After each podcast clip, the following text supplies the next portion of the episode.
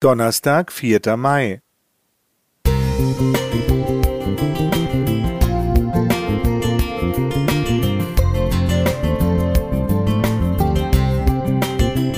Ein kleiner Lichtblick für den Tag.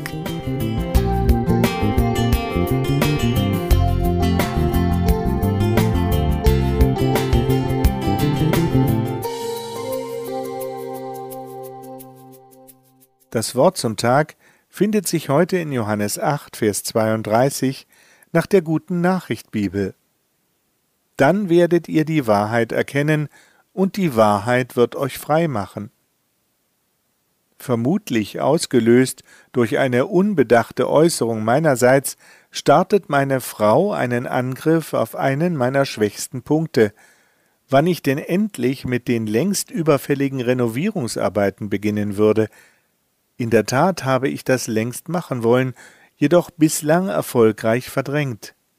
Da Leugnen nichts helfen würde, entschließe ich mich, ihr rational zu parieren und fange an zu erklären, was alles so los war in letzter Zeit. Aber ich habe mich verrechnet, keine Spur von Einsicht und Verständnis, ganz im Gegenteil. Sie kommt in Fahrt und spielt die emotionale Karte ob mir nicht wichtig sei, was ihr wichtig ist. Und außerdem hätte ich mich auch noch nicht um einen Urlaubsplatz gekümmert. Das geht zu weit. Was hat das eine mit dem anderen zu tun? Da ich keine Eskalation will, belasse ich es dabei, mich zu ärgern und verziehe mich brummelnd an meine Arbeit. Warum fällt es eigentlich oft so schwer, sich der Wahrheit einfach zu stellen, auch dann, wenn sie peinlich, wenn sie unangenehm oder herausfordernd ist. Warum hatte ich nicht gleich zugegeben, dass sie ja recht hatte?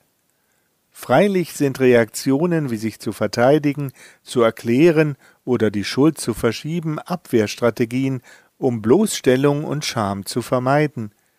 Wenn solche Muster jedoch über lange Zeit wiederholt ablaufen, wenn sie zur Gewohnheit und zur Grundhaltung, vielleicht sogar krankhaft neurotisch werden, hat man ein Problem. Und andere ebenso. Auch die Menschen im Gefolge des Wanderpredigers Jesus aus Nazareth fanden ihn gut und waren seine Fans, solange er sagte, was sie hören wollten und tat, was sie von ihm erwarteten. Er mutete ihnen immer auch unangenehme Wahrheiten zu, zum Beispiel, dass er nicht ihr Wundertäter und Nationalheld werden, sondern sein Leben opfern und sterben würde. Sie verstanden aber nicht, was er ihnen damit sagte, heißt es in Johannes 10, Vers 6. Sie wollten ihn vielleicht auch nicht verstehen. Unbequeme Wahrheiten verträgt man eben nicht so leicht und bleibt darum lieber seiner eigenen Wahrheit, den eigenen Vorstellungen und Träumen treu. Die Wahrheit wird euch frei machen, sagte Jesus seinen Jüngern. Wenn das so ist, warum scheuen wir uns dann vor ihr? Freiheit ist schließlich ein hohes, vielleicht sogar unser höchstes Gut. Und wer will nicht gerne wirklich frei sein? Lothar Scheel Musik